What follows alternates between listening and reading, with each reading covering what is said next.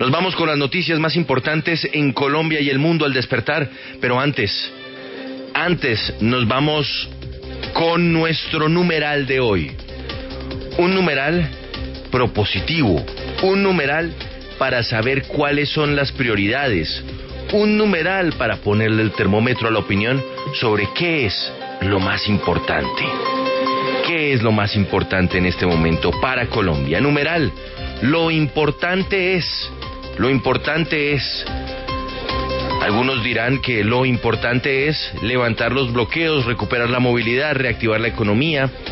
Otros dirán que lo importante es mantener la protesta y continuar con el paro nacional que poco a poco se acerca ya a su primer mes. Numeral, lo importante es lo importante es que se vean los cambios y la buena voluntad por parte del sector político respecto al llamado que están haciendo los jóvenes en las calles. Numeral, lo importante es, lo importante es eh, que venga la Comisión Interamericana de Derechos Humanos a Colombia o lo importante es que las autoridades en Colombia, como la Fiscalía, la Defensoría, la Procuraduría, rápidamente hagan justicia e investiguen todos los casos que se han registrado de posibles excesos de la fuerza pública, pero también la violencia por parte de los manifestantes. Juan Pablo, pero ya hay, ya hay resultados de la Fiscalía, ya hay anuncios de la Fiscalía, ¿no? Sí, sí ha habido anuncios de la Fiscalía, pero por supuesto lo que se anuncia por el momento son investigaciones, son indicios, digamos que todavía... Pero, por ejemplo, en el caso de la niña de Popayán fueron más allá, ¿no? Bueno, pues ya dicen que no hubo violación, no hubo acceso carnal a la menor, pero de todas formas, y eso es muy importante señalarlo, continuará la investigación para determinar si hubo tocamientos que de todas formas pueden considerarse como violencia sexual en contra de una mujer. Entonces, digamos que eh, ponen el chulo en un, en un elemento que por supuesto era muy delicado, pero no cierran el caso sigue y por eso hay que esperar que avance la investigación para saber cuáles son los resultados. Por eso, numeral, lo importante es celeridad en estos casos. ¿Cuál es la explicación para que vayamos a Washington, a la Comisión Interamericana de Derechos Humanos, eh, presentemos allá nuestros comentarios como gobierno y digamos que eh, por ahora el acompañamiento no, es decir, que no vengan funcionarios de la Comisión Interamericana de, Derechos Humanos. ¿Cuál es la razón? Pues lo que ha argumentado la eh, vicepresidenta y canciller Marta Lucía Ramírez es que el interés del Estado colombiano es que no haya impunidad en estos casos, pero lo primero, antes de que llegue la CIDH u otros organismos, es necesario que los organismos de control del país investiguen y procesen todos los casos que se han presentado durante las manifestaciones. Dijo la vicepresidenta, hay que esperar a que los propios organismos de control acaben de hacer eh, su tarea y ojalá en, los, las próximas semanas pues eh, se pueda dar resultados sobre cada uno de los casos. Es decir, la vicepresidenta fue a Washington y se reunió con la CIDH y se reunió con la OEA para explicar por qué razón Colombia considera que en este momento es pertinente dejar que sean los organismos de investigación colombianos quienes adelanten las investigaciones antes que abrir las puertas a órganos internacionales para que vengan Juan Pablo, Lo importante es la negociación. Eh, parecería que ya está el esqueleto del pliego. Pues, eh, Julio, el, hecho es que la negociación, aunque tiene efectivamente un pliego, eh, de momento... Estoy leyendo el boletín de noticias de la W, ¿no? Sí, sí, sí, no, por eso le digo, ¿en qué vamos? ¿En qué vamos, Julio? Pues efectivamente, después de ocho días de diálogo, eh, se ha avanzado, avanzado en llegar a algunos acuerdos para arrancar la negociación. Pero, pero podemos hablar de preacuerdos, podemos hablar en este momento de algunos eh, avances, pero no podemos hablar de que ya haya como tal un documento por parte del Comité del Paro y los negociadores que puedan considerarse. Vamos a la filosofía, vamos a la filosofía de, de Pambelé y de Maturana, ¿no? Eh, es mejor tener un avance que no tenerlo, ¿no? Sí, pero es mejor tener conclusiones que no tenerlas. Y es el problema. Pero Se siguen reuniendo por 12 horas, hablan de preacuerdos, pero todavía están en acercamientos. Es que, Julio, la negociación, negociación, no ha empezado pero están avanzando en ese camino, Juan Pablo. Porque si nosotros todas las mañanas abrimos el programa diciendo que no ha pasado nada, pues creo que poco contribuimos. Están avanzando.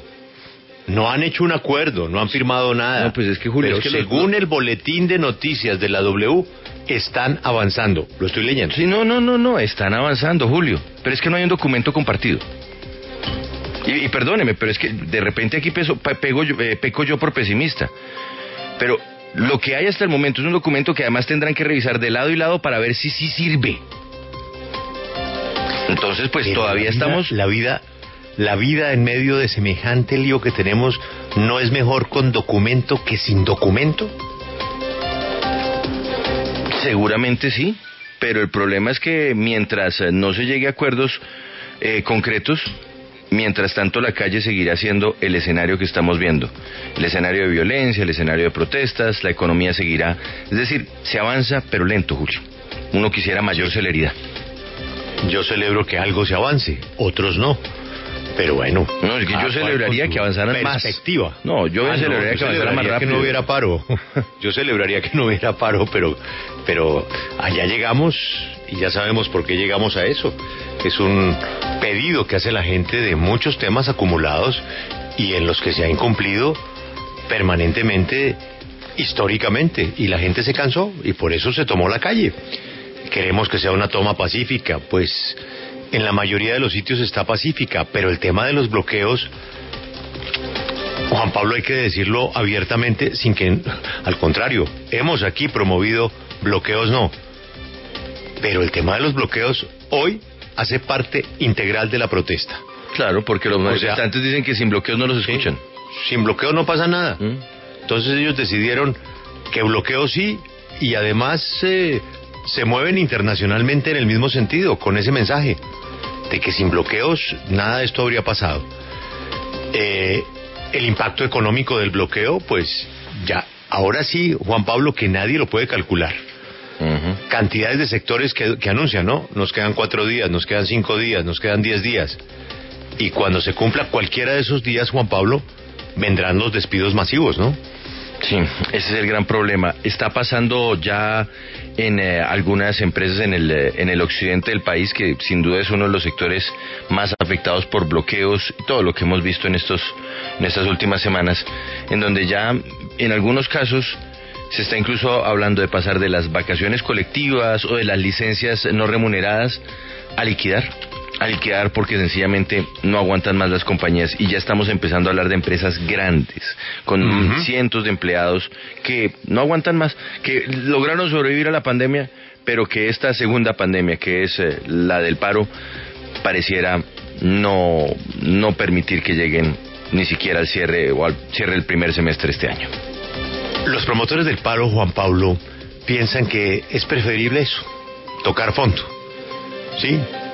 Que se destruya la economía, que se acaben los empleos y volver a arrancar, pero arrancar con las bases de ese pliego, Juan Pablo. Es lo que yo he hablado con algunos. Sí, sí, entendemos que esto es gravísimo, entendemos que eh, nos toca volver a arrancar de cero. Pero si no lo hacemos así, seguiremos de paño en agua tibia a paño de agua tibia. Así es de que es mejor de una vez el agua helada, Juan Pablo. Eso dicen algunos líderes del paro. Lo que pasa es que por el camino volvemos al balance de la destrucción, ¿no? Y de los heridos y de los muertos. ¿Y qué tal lo de los desaparecidos, no? Sí, pues imagínese usted las cifras, eh, por lo menos oficiales, hablan de casi de más de un centenar de desaparecidos, personas sobre las cuales no se tiene ninguna razón, y por eso es muy importante, muy importante, insisto yo, que avancen las investigaciones. Es que el caso de la joven en Popayán, pues es uno, pero es que aquí estamos hablando, Julio, de cientos de casos que se tienen que investigar, cientos de casos, y por eso es importante que avancen las investigaciones, no solamente en uno, en todos. Y eso hace parte de el mensaje a la gente. Y es que las investigaciones, la justicia penal militar, la fiscalía, los entes de control den respuestas de lo que ha sucedido. Y hay otra, otra pata de la mesa, Juan Pablo, en donde, pues, la gente también espera una respuesta, ¿no? Que es no solamente el gobierno, el Congreso, Juan Pablo. Es que yo no sé el Congreso con qué está conectado, ¿no?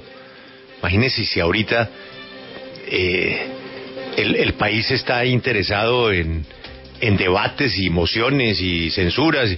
No, la gente primero me ha faltado el que se merezca la censura que se la gane, ¿no, Juan Pablo? Pero lo que quisieran ver es eh, proyectos que avancen en el sentido de la recuperación económica, de la salud, de la educación, cuál es la nueva reforma tributaria. El país va a quedar muy golpeado, por eso lo importante es el interés general, ¿no? En el caso del Congreso, que en el caso del Congreso, Julio, es que el Congreso y los congresistas no pueden seguir eh, obrando como notarios de las ideas o las propuestas del gobierno.